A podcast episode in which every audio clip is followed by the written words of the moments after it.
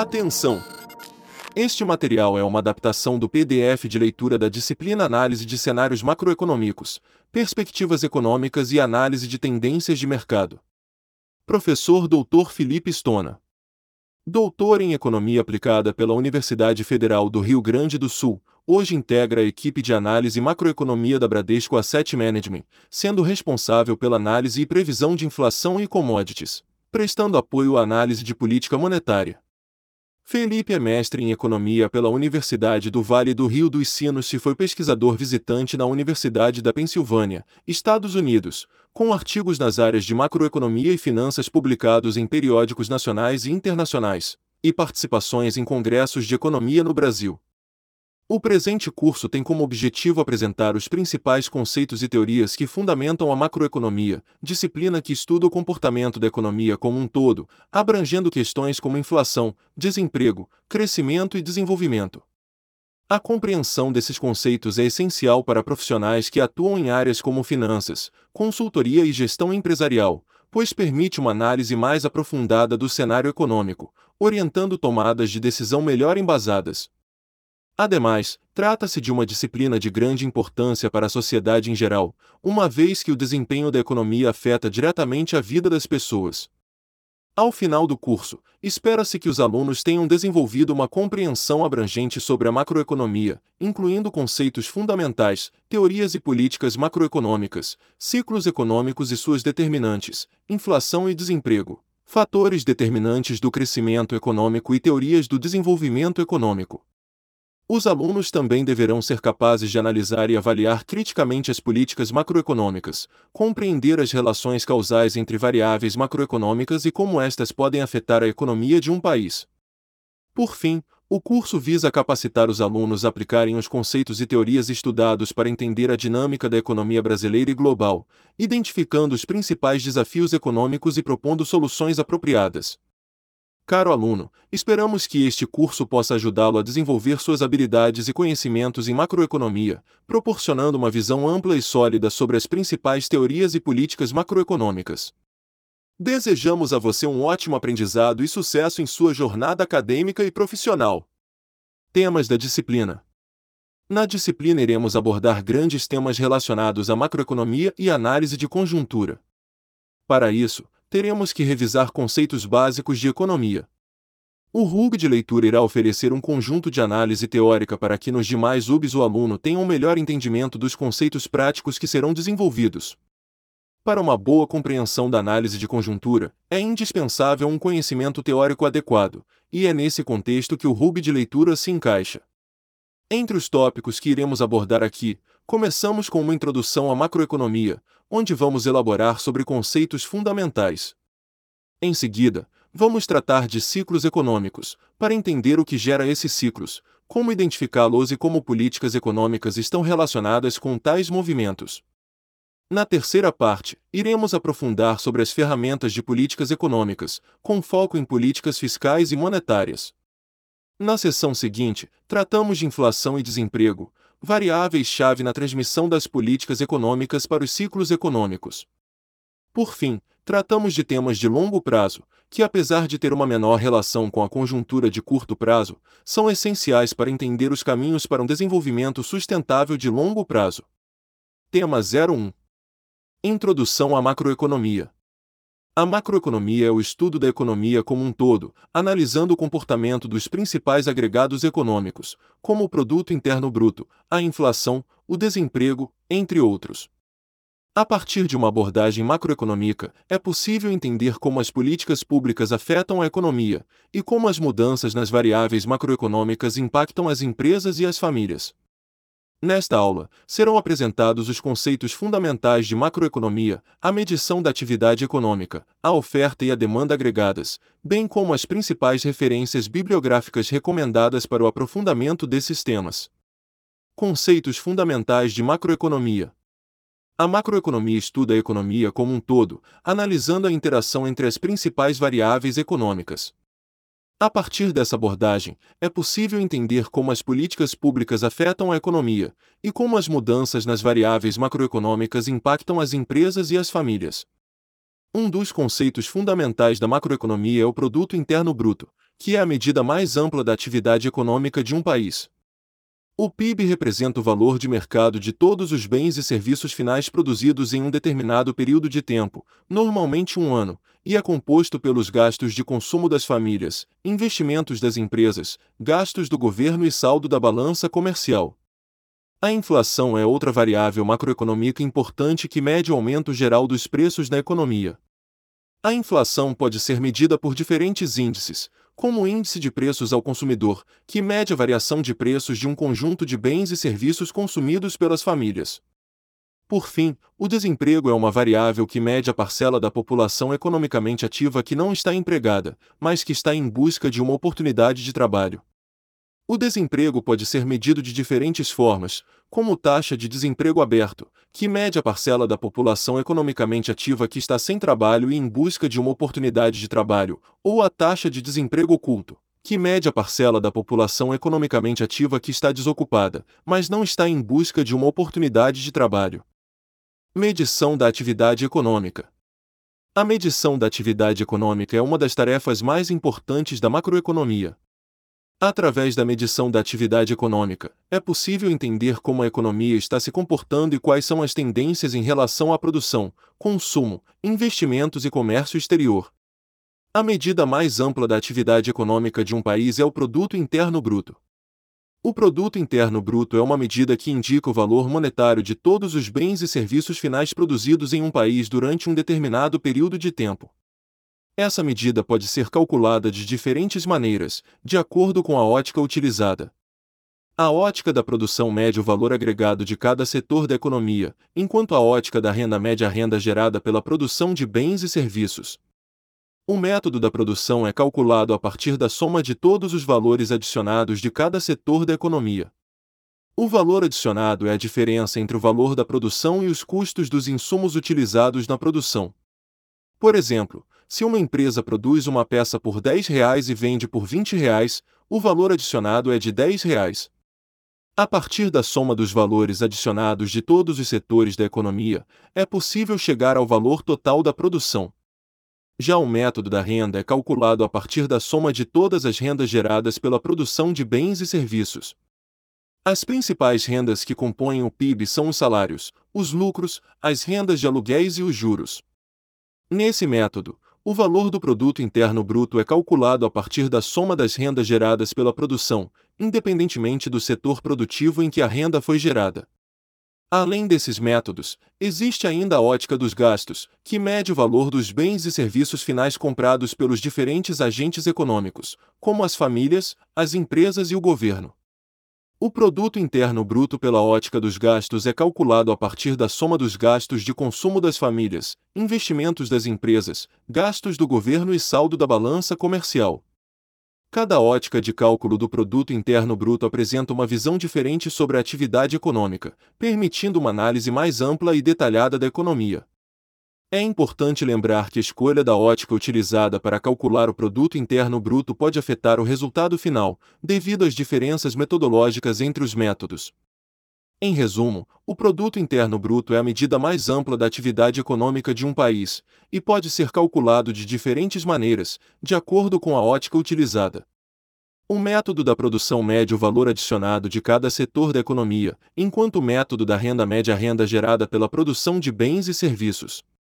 Já a ótica dos gastos mede o valor dos bens e serviços finais comprados pelos diferentes agentes econômicos. Cada ótica apresenta uma visão diferente sobre a atividade econômica, permitindo uma análise mais ampla e detalhada da economia. Oferta e demanda agregadas. A oferta e a demanda agregadas são importantes conceitos para entender como a economia funciona em um nível macro e como as políticas públicas podem afetar o equilíbrio dessas duas variáveis. A oferta agregada representa a quantidade de bens e serviços que as empresas estão dispostas a produzir em uma determinada economia, enquanto a demanda agregada representa a quantidade de bens e serviços que as famílias e empresas estão dispostas a comprar. Ambas as variáveis são fundamentais para determinar o nível de produção e preços em uma economia. A oferta agregada é determinada pelos custos de produção das empresas, como os salários, os preços dos insumos e a tecnologia. De acordo com Blanchard, 2011, os custos de produção afetam a oferta agregada porque os empresários avaliam o custo de produzir uma determinada quantidade de bens e serviços em relação ao preço que podem vender esses bens e serviços. A oferta agregada aumenta quando os custos de produção diminuem, o que ocorre quando há uma melhora na tecnologia ou quando os salários e preços dos insumos caem. Por outro lado, a demanda agregada é determinada pelos gastos de consumo das famílias, investimentos das empresas, gastos do governo e saldo da balança comercial. De acordo com Mankiw, 2016, os gastos de consumo das famílias são influenciados pela renda, pelos preços dos bens e serviços e pelas taxas de juros. Os investimentos das empresas são influenciados pelo nível de atividade econômica e pelas taxas de juros, enquanto os gastos do governo são influenciados pela política fiscal. Já o saldo da balança comercial é determinado pela diferença entre as exportações e as importações de um país. O equilíbrio entre a oferta e a demanda agregadas é fundamental para determinar o nível de produção e de preços na economia. Quando a demanda agregada é maior do que a oferta agregada, os preços tendem a subir, gerando pressões inflacionárias. Quando a oferta agregada é maior do que a demanda agregada, os preços tendem a cair, gerando pressões deflacionárias. De acordo com Frank Bernanke, 2019, o equilíbrio entre oferta e a demanda agregadas é alcançado quando a produção real é igual à produção potencial da economia. Nesse ponto, não há pressões inflacionárias nem deflacionárias, e a economia está operando em sua capacidade máxima. As políticas públicas podem afetar o equilíbrio entre a oferta e a demanda agregadas, e, por consequência, o nível de produção e preços na economia. A política monetária, por exemplo, pode afetar a demanda agregada por meio do controle da oferta de moeda e das taxas de juros. Já a política fiscal pode afetar tanto a oferta quanto a demanda agregadas, por meio do controle dos gastos do governo e da arrecadação de impostos. Em resumo, a oferta e a demanda agregadas são fundamentais para entender como a economia funciona em um nível macro e como as políticas públicas podem afetar o equilíbrio dessas duas variáveis. A oferta agregada é determinada pelos custos de produção das empresas, enquanto a demanda agregada é determinada pelos gastos de consumo das famílias, investimentos das empresas, gastos do governo e saldo da balança comercial. O equilíbrio entre a oferta e a demanda agregadas é alcançado quando a produção real é igual à produção potencial da economia, o que garante que não há pressões inflacionárias nem deflacionárias. As políticas públicas, como a política monetária e fiscal, podem afetar o equilíbrio entre a oferta e a demanda agregadas e, por consequência, o nível de produção e preços na economia.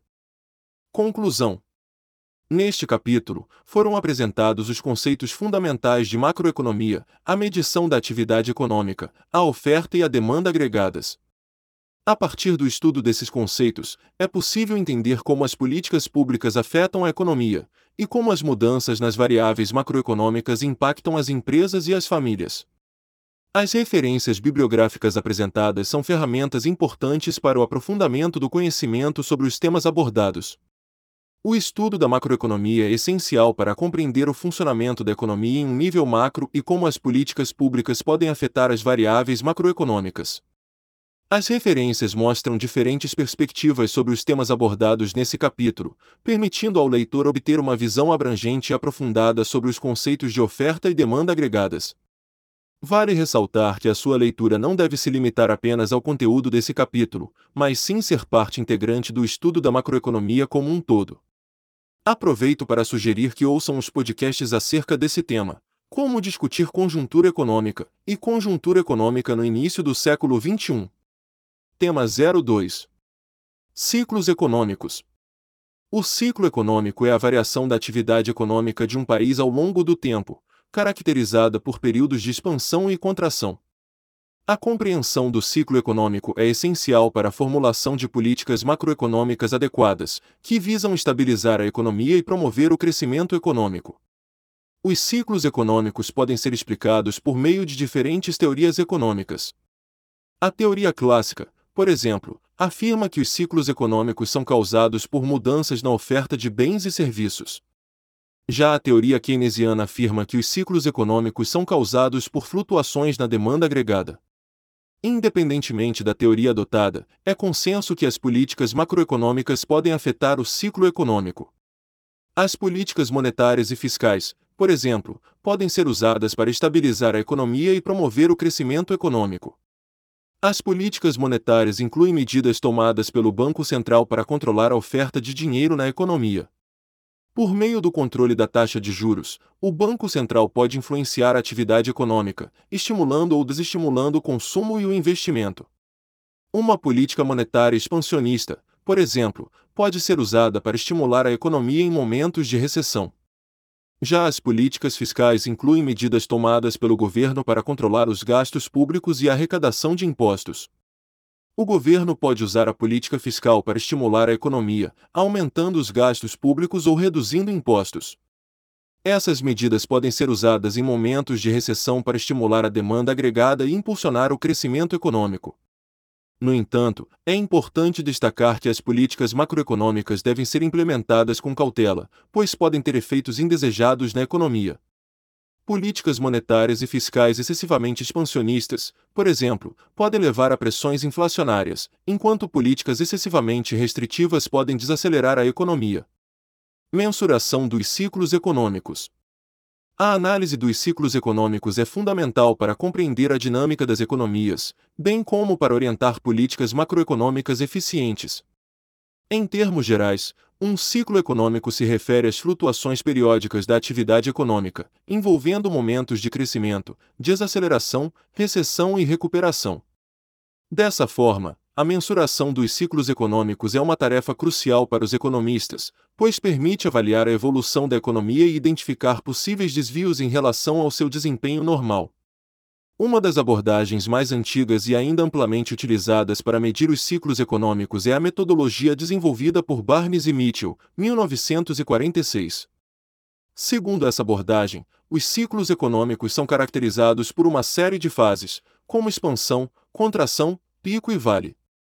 Cada uma dessas fases é definida por um conjunto de indicadores econômicos, como a produção industrial, as vendas no varejo, o emprego, entre outros. Metodologia de Burns e Mitchell A metodologia de Burns e Mitchell é baseada na análise de séries temporais de indicadores econômicos, que são observados em intervalos regulares de tempo, como trimestres ou anos. Esses indicadores são usados para identificar as fases dos ciclos econômicos, bem como para determinar a duração e a amplitude desses ciclos. A partir daí, é possível fazer previsões sobre a evolução futura da economia, bem como avaliar o impacto de políticas macroeconômicas. Uma das principais vantagens da metodologia de Burns e Mitchell é a sua simplicidade e transparência. Os indicadores utilizados na análise são amplamente conhecidos e de fácil acesso, e a metodologia, em si, é relativamente simples e direta. Além disso, a abordagem de Burns e Mitchell é capaz de capturar a dinâmica dos ciclos econômicos de maneira abrangente, considerando tanto a variação de curto quanto de longo prazo.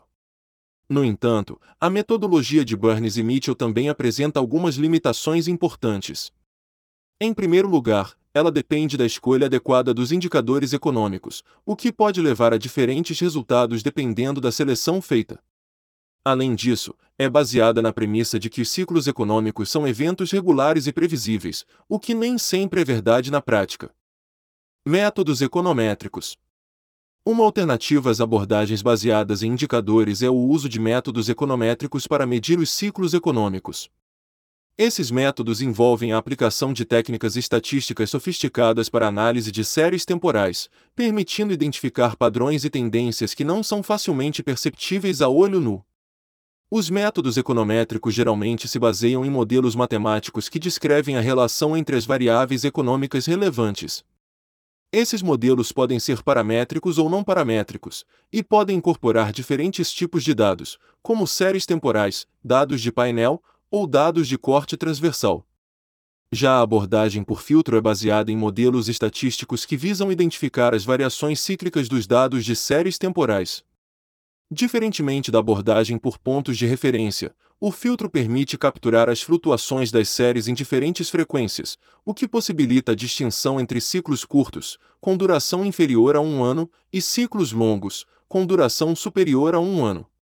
Entre os modelos mais utilizados na abordagem por filtro, destacam-se o filtro Odrick-Prescott, HP, que minimiza a variância da taxa de crescimento do ciclo e do nível, e o filtro banda de frequência, BK, que busca identificar as flutuações de alta e baixa frequência.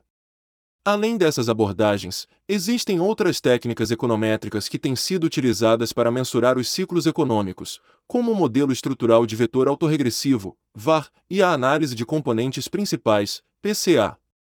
O modelo VAR é uma ferramenta que permite analisar a interdependência entre diferentes variáveis macroeconômicas, e pode ser utilizado para identificar os fatores que contribuem para a dinâmica dos ciclos econômicos. Já a PCA é uma técnica que permite decompor as séries temporais em componentes principais, o que pode ajudar a identificar as principais fontes de variação dos dados. Em síntese, o estudo dos ciclos econômicos é fundamental para a compreensão da dinâmica da economia de um país e para a formulação de políticas macroeconômicas adequadas.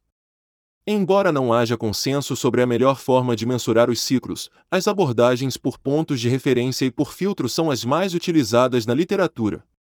Além disso, existem diversas técnicas econométricas que podem ser utilizadas para complementar a análise, como o modelo VAR e a análise de componentes principais. O trabalho seminal de Burns e Mitchell é um marco na história da análise dos ciclos econômicos, e suas contribuições são reconhecidas até hoje.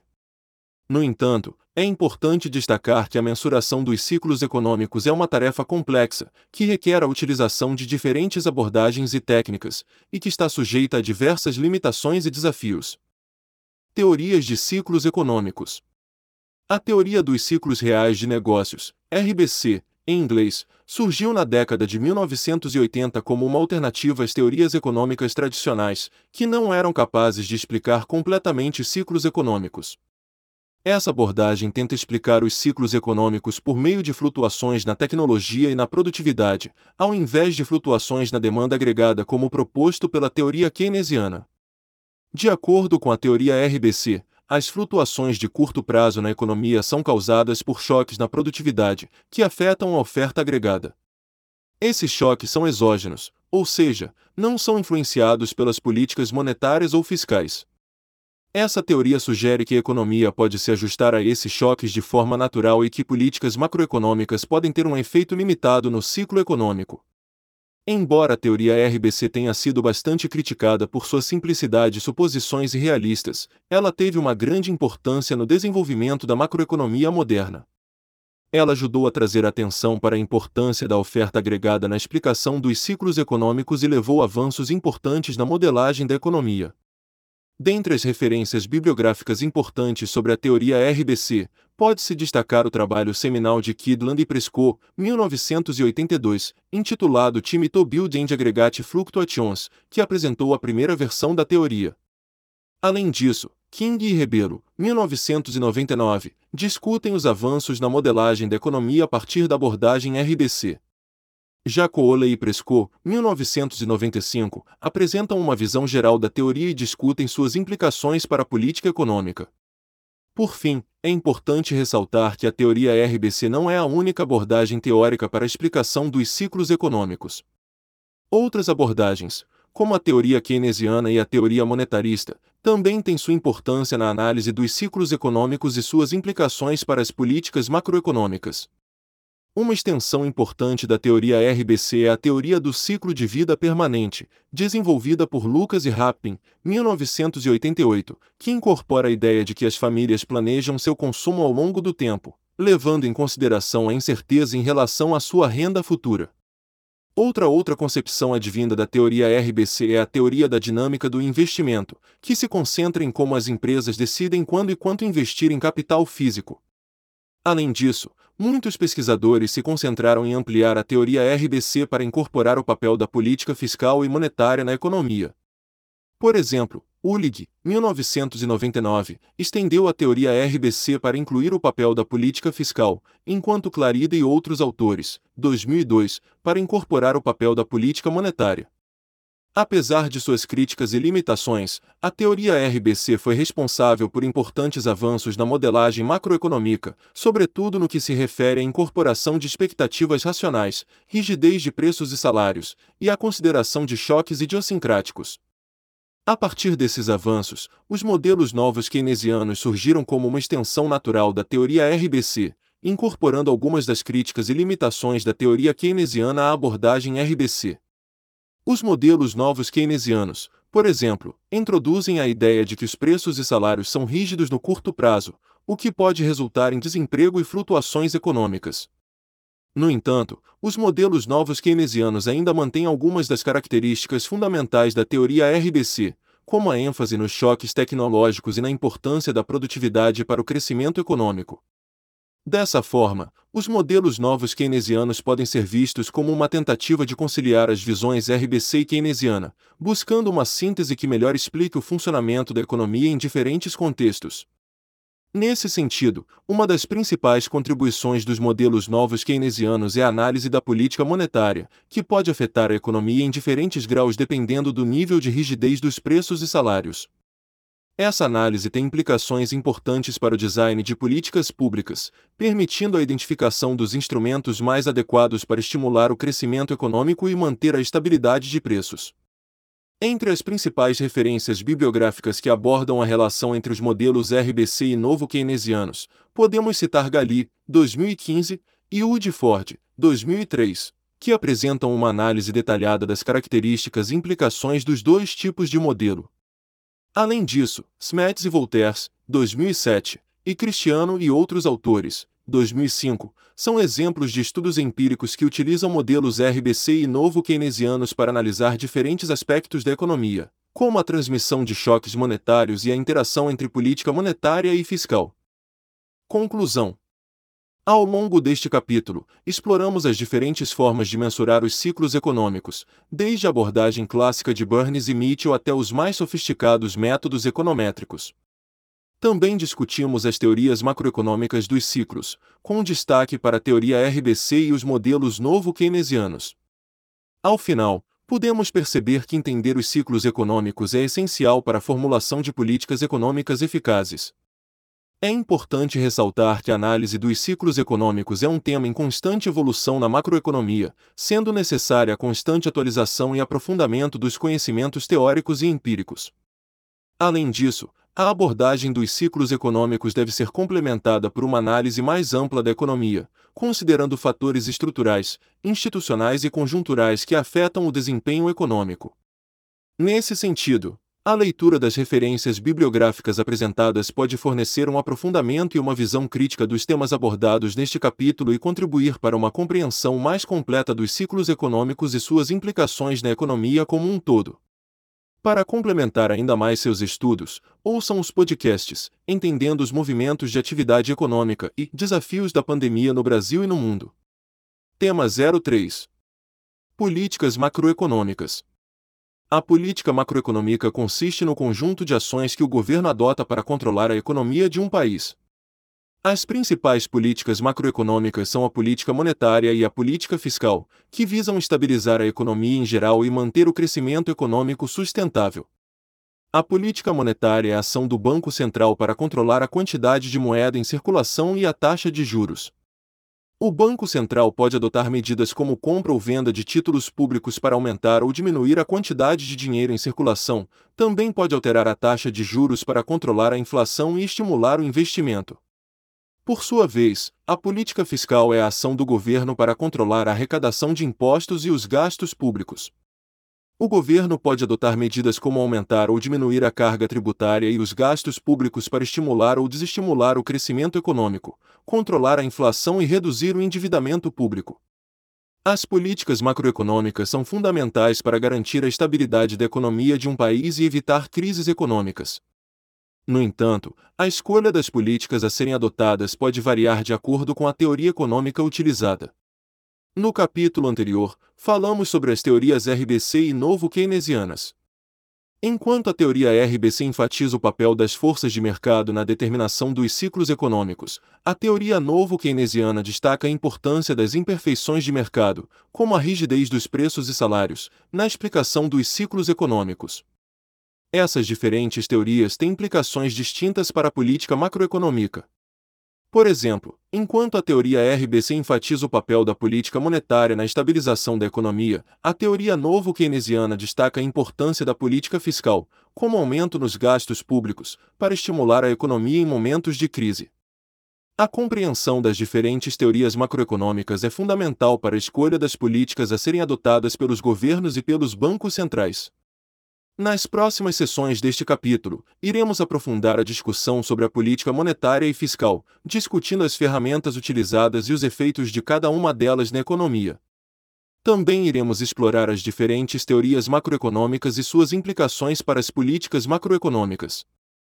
Política monetária. A política monetária é uma das principais ferramentas utilizadas pelos governos para controlar a economia de um país consiste em medidas tomadas pelo Banco Central para influenciar a oferta de moeda e as taxas de juros, com o objetivo de atingir determinados objetivos macroeconômicos, como o controle da inflação e o estímulo ao crescimento econômico. Historicamente, a política monetária foi inicialmente desenvolvida a partir do uso de reservas bancárias e controle direto da oferta de moeda pelos bancos centrais. Na década de 1980, houve uma transição para a política monetária baseada em metas de inflação, em que os bancos centrais estabelecem uma meta de inflação e ajustam as taxas de juros para atingir essa meta. Essa abordagem foi adotada por muitos países, incluindo o Brasil, desde o Plano Real. Nos últimos anos, a pesquisa em política monetária avançou consideravelmente, especialmente na área de modelagem macroeconômica. Um dos principais desenvolvimentos recentes na teoria da política monetária é a abordagem conhecida como nova síntese neoclássica, que busca integrar os modelos RBC com a abordagem novo keynesiana. Essa abordagem unifica a teoria do ciclo de negócios com a teoria do mercado de trabalho, permitindo que os modelos macroeconômicos integrem considerações monetárias e de mercado de trabalho. Desde a década de 1980, a nova síntese neoclássica tem sido uma abordagem dominante na teoria da política monetária. Ela é usada para investigar as implicações da política monetária, bem como para avaliar a eficácia das diferentes regras de política monetária na estabilização do ciclo econômico. A partir dessa abordagem, os pesquisadores têm desenvolvido modelos macroeconômicos que incorporam os canais de transmissão da política monetária, como o canal de taxa de juros, o canal de crédito e o canal de expectativas, entre outros. Esses modelos são usados para avaliar o impacto das diferentes regras de política monetária sobre a economia e para investigar as implicações da incerteza e da imperfeição do mercado na política monetária. Um exemplo de modelo que incorpora os canais de transmissão da política monetária e avalia o impacto das diferentes regras de política monetária sobre o bem-estar econômico é o trabalho de Clarida e outros autores, 2002. O modelo desenvolvido pelos autores tem sido amplamente utilizado na análise de políticas monetárias em todo o mundo, tanto em países desenvolvidos quanto em desenvolvimento. Essa abordagem é útil para os formuladores de política, pois permite avaliar o impacto de diferentes regras de política monetária sobre a economia e, assim, selecionar a melhor estratégia de política monetária. Outro desenvolvimento recente na teoria da política monetária é a abordagem da taxa natural de juros, proposta por Laubach e Williams, 2003. Essa abordagem sugere que existe uma taxa natural de juros que é determinada pelas condições estruturais da economia, como a produtividade e a demografia, e que a política monetária deve ajustar as taxas de juros para manter a inflação próxima da meta e a economia próxima do pleno emprego. A taxa natural de juros tem sido amplamente utilizada por bancos centrais em todo o mundo, incluindo o Federal Reserve dos Estados Unidos e o Banco Central Europeu. Essa abordagem é útil para os formuladores de política, pois permite que eles ajustem as taxas de juros de acordo com as condições estruturais da economia, o que pode aumentar a eficácia da política monetária na estabilização do ciclo econômico. Os bancos centrais têm como objetivo controlar a inflação e manter a estabilidade financeira de seus países. Para isso, utilizam diferentes instrumentos de política monetária que podem ser divididos em dois grupos: instrumentos de controle da taxa de juros e instrumentos de controle da quantidade de dinheiro em circulação na economia.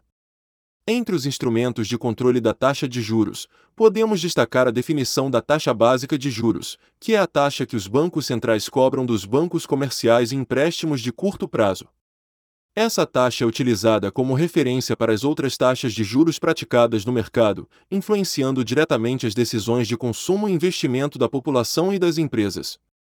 Além disso, os bancos centrais podem utilizar operações de mercado aberto, que consistem na compra ou venda de títulos públicos no mercado financeiro, com o objetivo de aumentar ou diminuir a quantidade de dinheiro em circulação na economia e, consequentemente, influenciar a taxa de juros. No contexto da pandemia de Covid-19, o Banco Central do Brasil e o Federal Reserve, Banco Central dos Estados Unidos, adotaram diferentes medidas de política monetária para lidar com as consequências econômicas da crise sanitária. No caso do Banco Central do Brasil, o banco reduziu a taxa básica de juros, Selic, para um patamar histórico de 2% ao ano em agosto de 2020, com o objetivo de estimular a economia e o consumo. Além disso, o banco realizou várias operações de mercado aberto, injetando dinheiro na economia e facilitando o acesso ao crédito para empresas e pessoas físicas.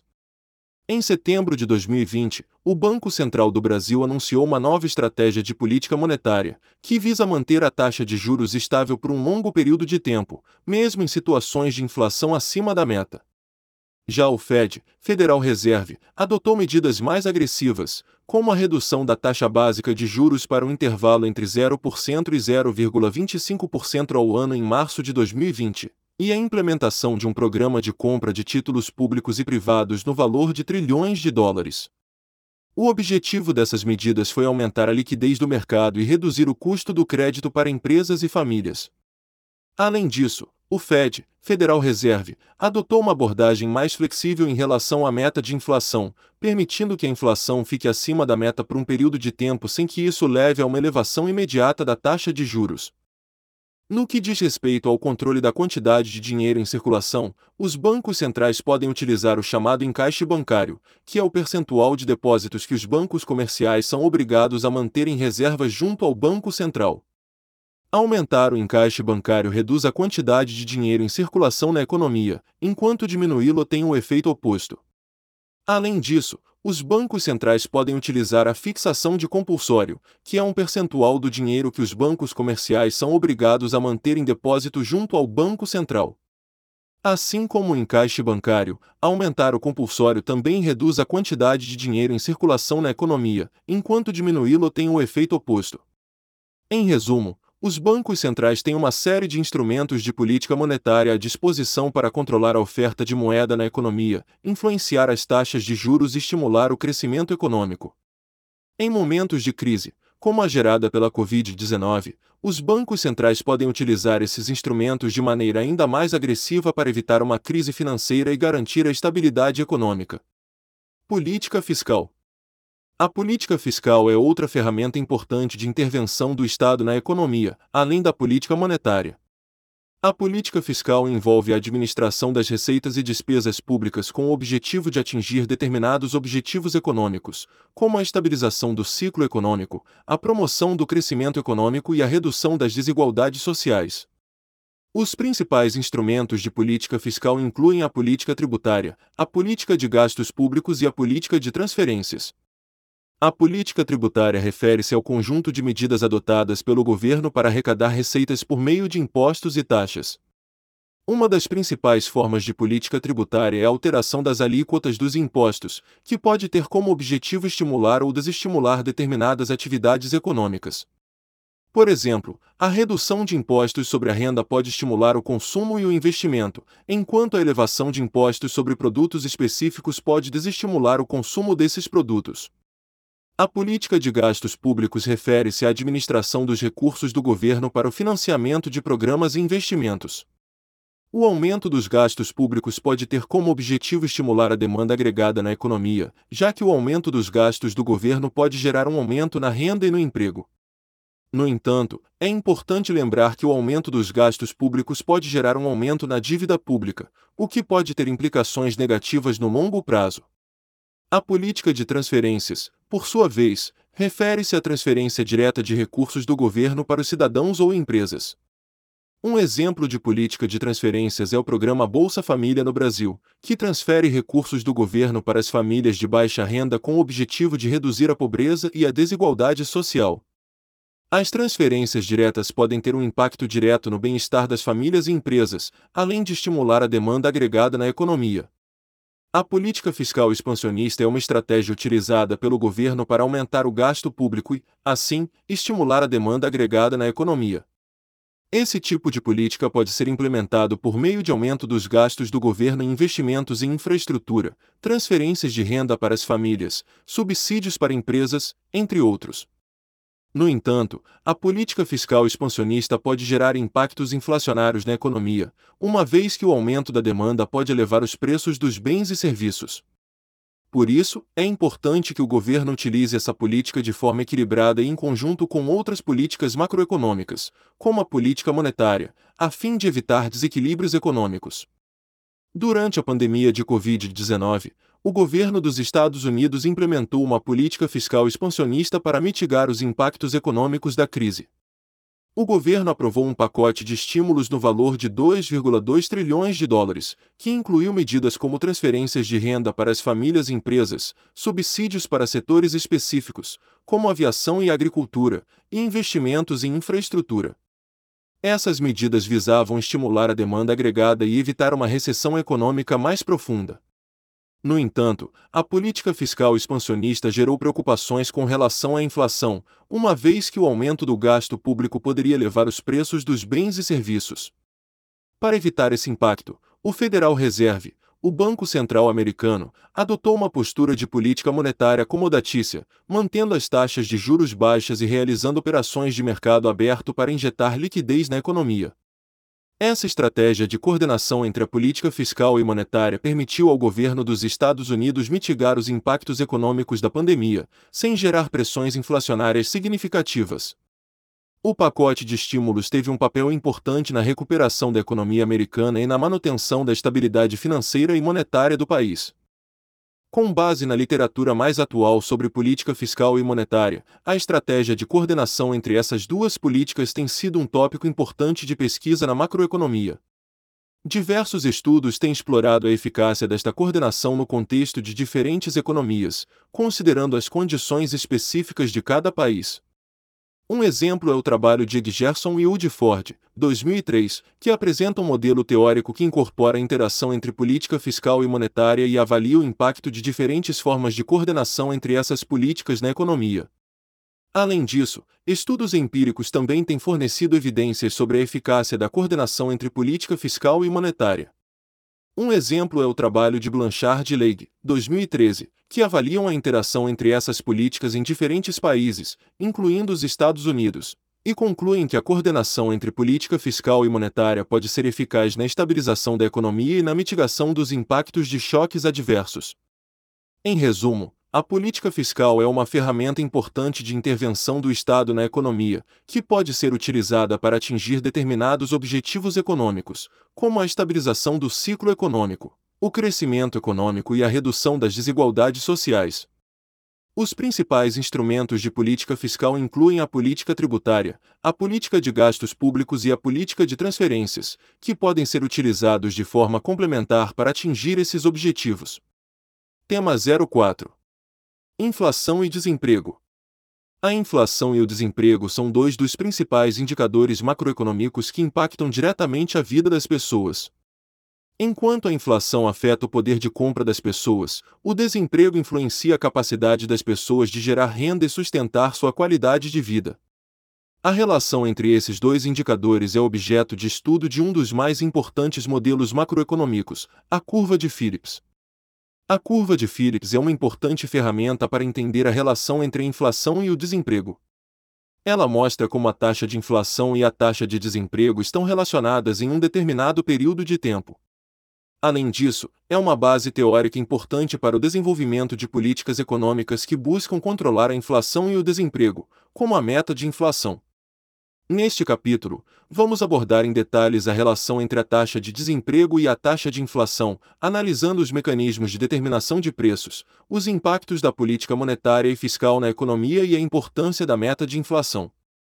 Para isso, vamos discutir as principais teorias econômicas que explicam essa relação e como ela é importante para a tomada de decisões de políticas econômicas. Mecanismos de determinação dos preços. Os preços são determinados pelos agentes econômicos em um mercado, considerando a oferta e a demanda de um determinado bem ou serviço.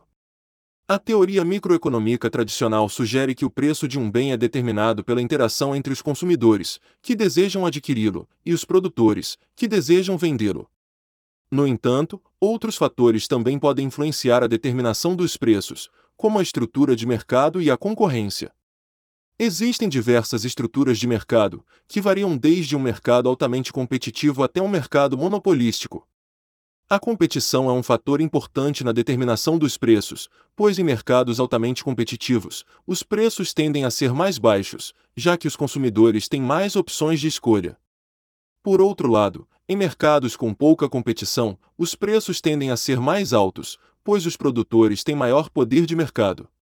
Uma das formas mais comuns de estrutura de mercado é o oligopólio, no qual um pequeno número de empresas domina o mercado e, portanto, tem um grande poder de mercado.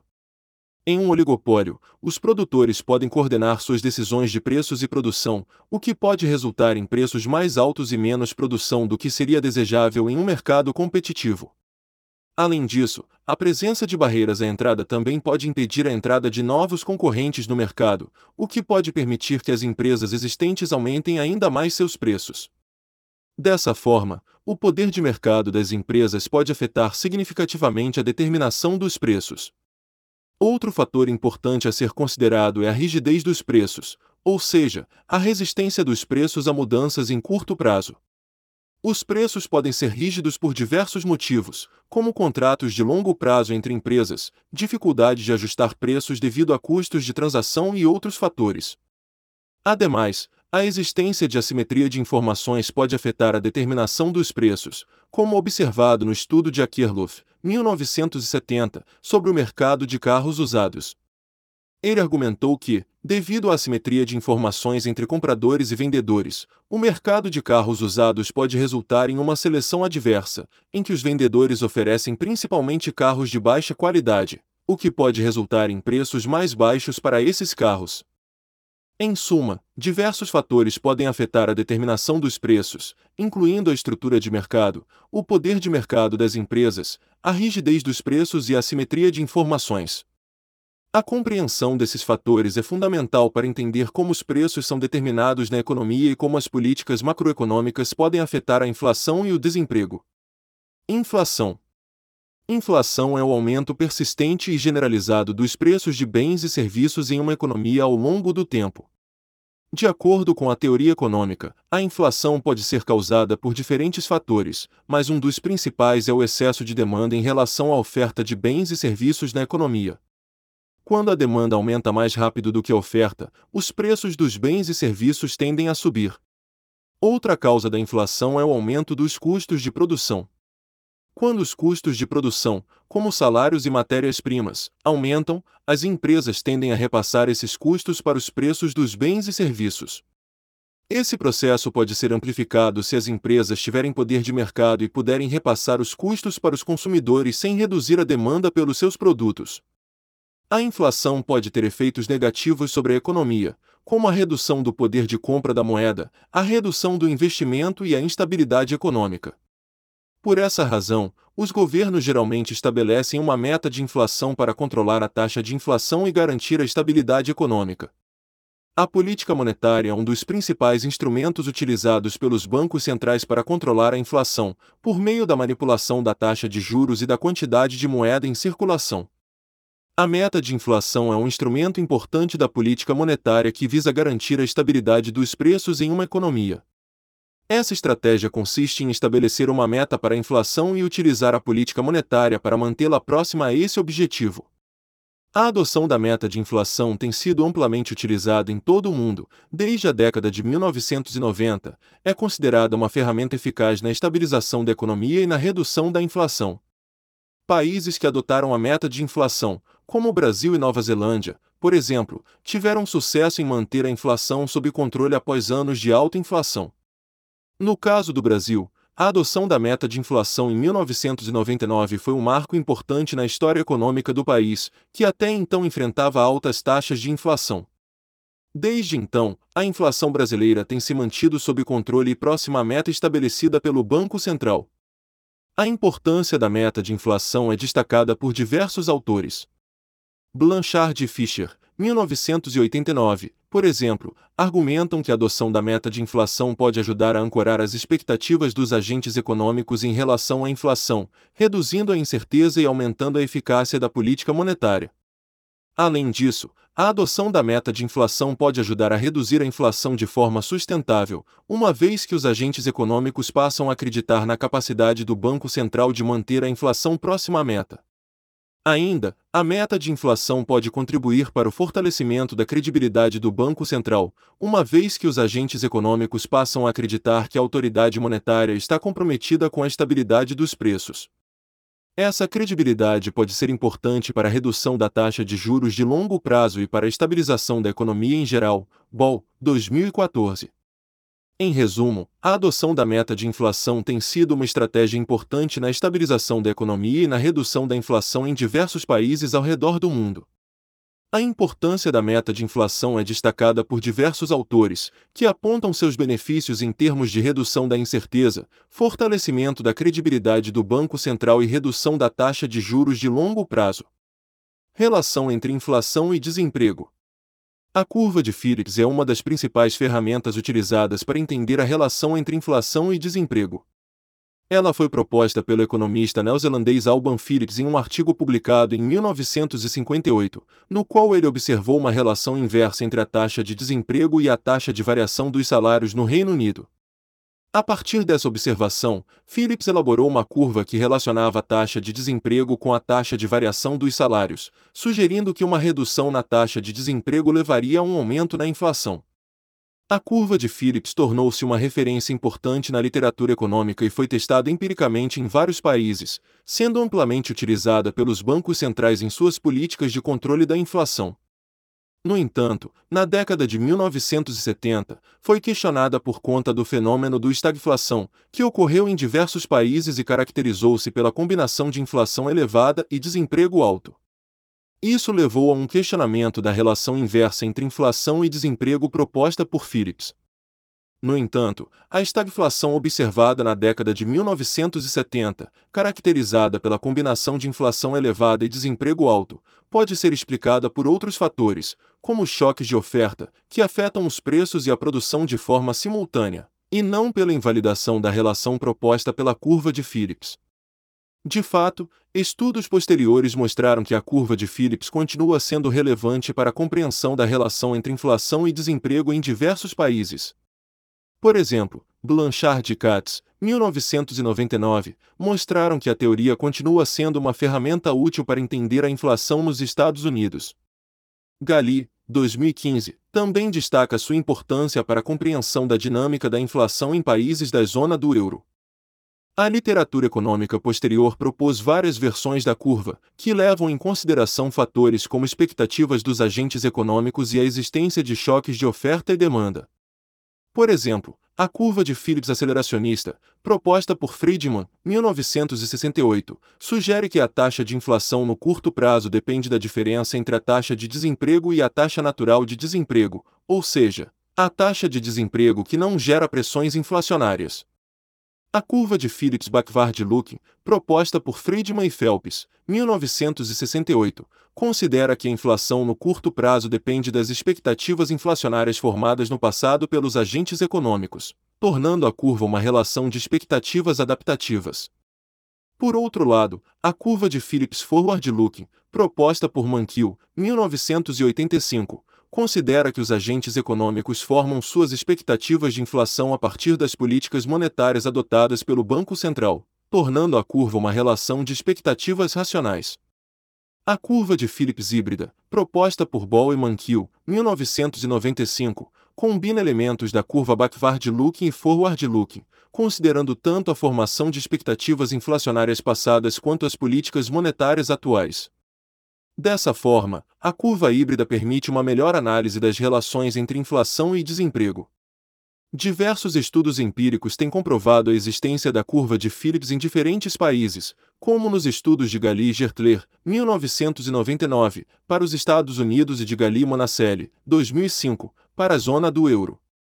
Esses estudos encontram relações significativas entre inflação e desemprego, tanto no curto quanto no longo prazo, demonstrando a importância da curva de Phillips para o estudo da economia e para a formulação de políticas econômicas. A relação entre inflação e desemprego é um tema relevante na macroeconomia, especialmente para os formuladores de política econômica. A curva de Phillips pode ser utilizada para entender a dinâmica da inflação em diferentes cenários econômicos e para auxiliar na definição de políticas monetárias e fiscais que visem a estabilização dos preços e a redução do desemprego. Sugerimos que ouçam os podcasts Análise de Inflação no Brasil e nos Estados Unidos e Análise do Mercado de Trabalho no Contexto Econômico. Tema 05 Crescimento Econômico e Desenvolvimento. O estudo do crescimento econômico e desenvolvimento é um tema central na teoria econômica e na formulação de políticas públicas.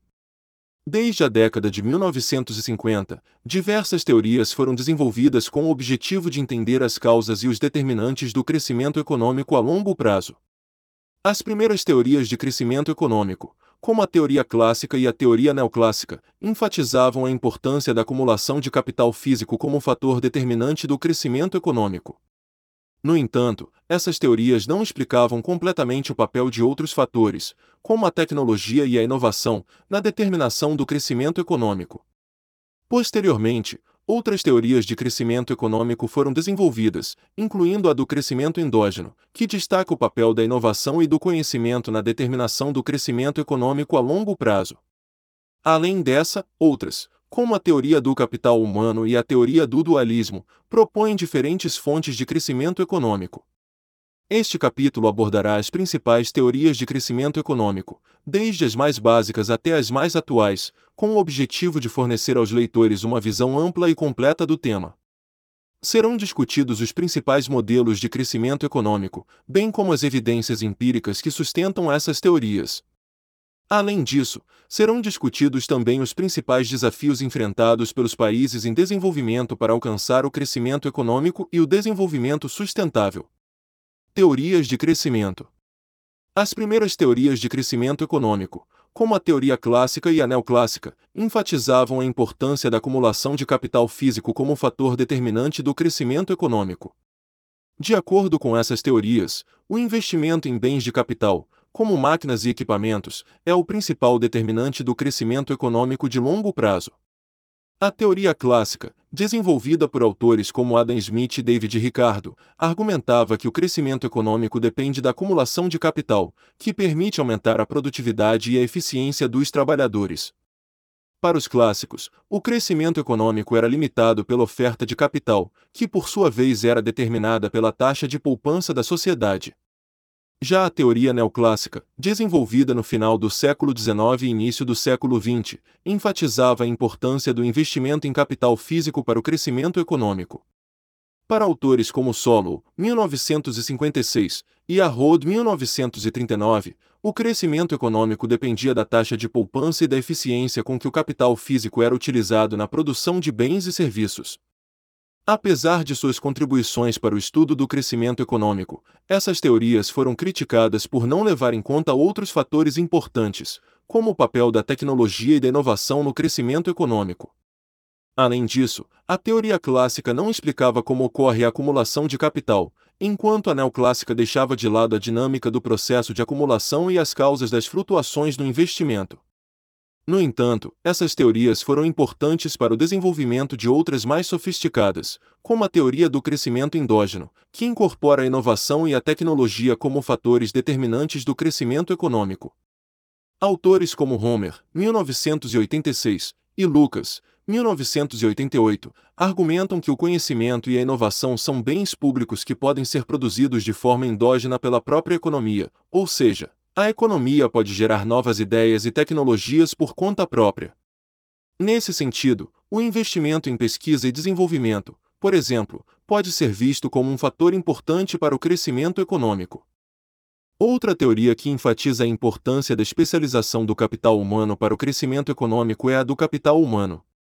Ela sugere que o capital humano é um fator de produção importante que contribui para o crescimento econômico.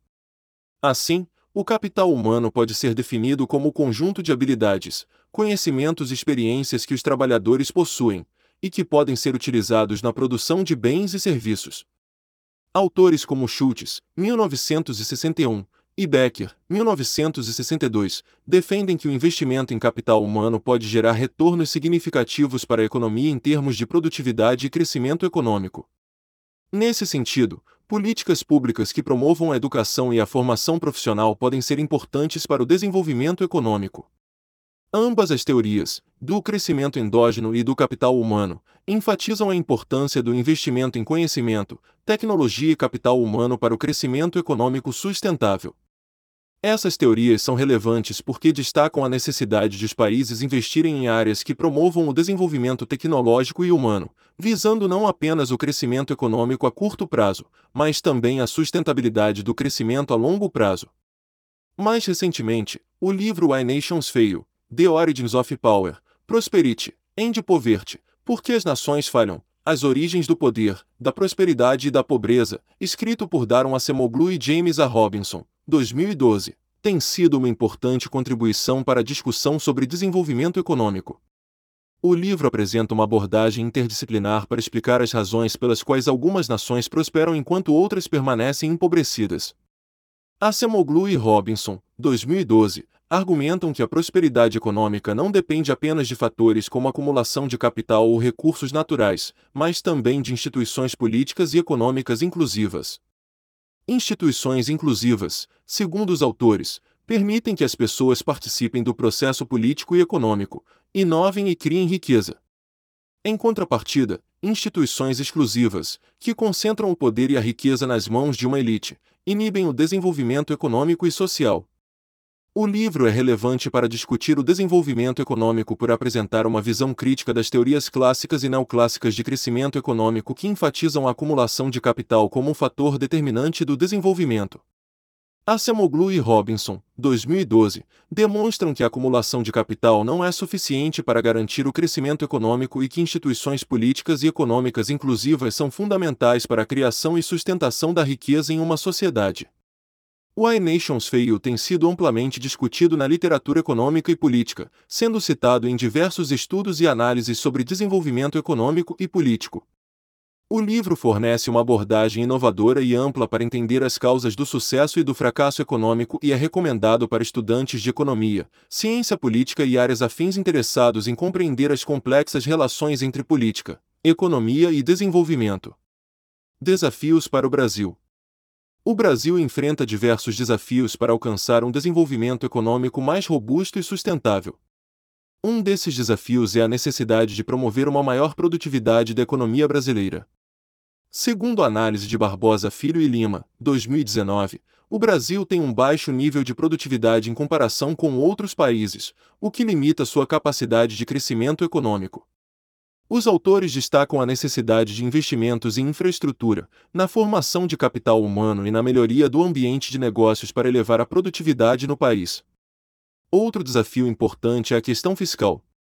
A alta carga tributária, o elevado endividamento público e a rigidez dos gastos públicos têm limitado a capacidade do governo brasileiro de adotar políticas econômicas mais expansivas e de promover um ambiente mais favorável aos negócios. Segundo a análise de Afonso, 2021, é necessário um ajuste fiscal que envolva a redução do tamanho do Estado, a reforma da Previdência Social e a melhoria da gestão fiscal para garantir a solvência das contas públicas e reduzir as incertezas fiscais que afetam negativamente a economia. Além disso, o Brasil enfrenta desafios estruturais, como a baixa qualidade da educação, a infraestrutura insuficiente e a falta de investimentos em inovação e tecnologia. Esses fatores têm impactado negativamente a produtividade e a competitividade do país no mercado global.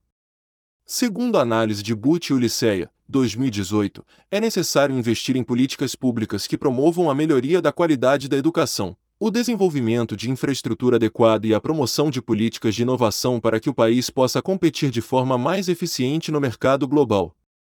Em síntese, o Brasil enfrenta diversos desafios para alcançar um desenvolvimento econômico mais robusto e sustentável.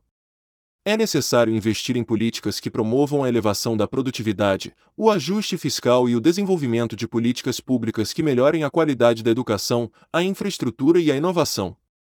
Essas políticas devem ser formuladas e implementadas com base em evidências empíricas e em uma visão de longo prazo para que o Brasil possa se tornar uma economia mais desenvolvida e competitiva. Para finalizar a disciplina, sugerimos que ouçam os podcasts Desenvolvimento e Crescimento de Longo Prazo e Desafios de Análise de Conjuntura em Países Emergentes.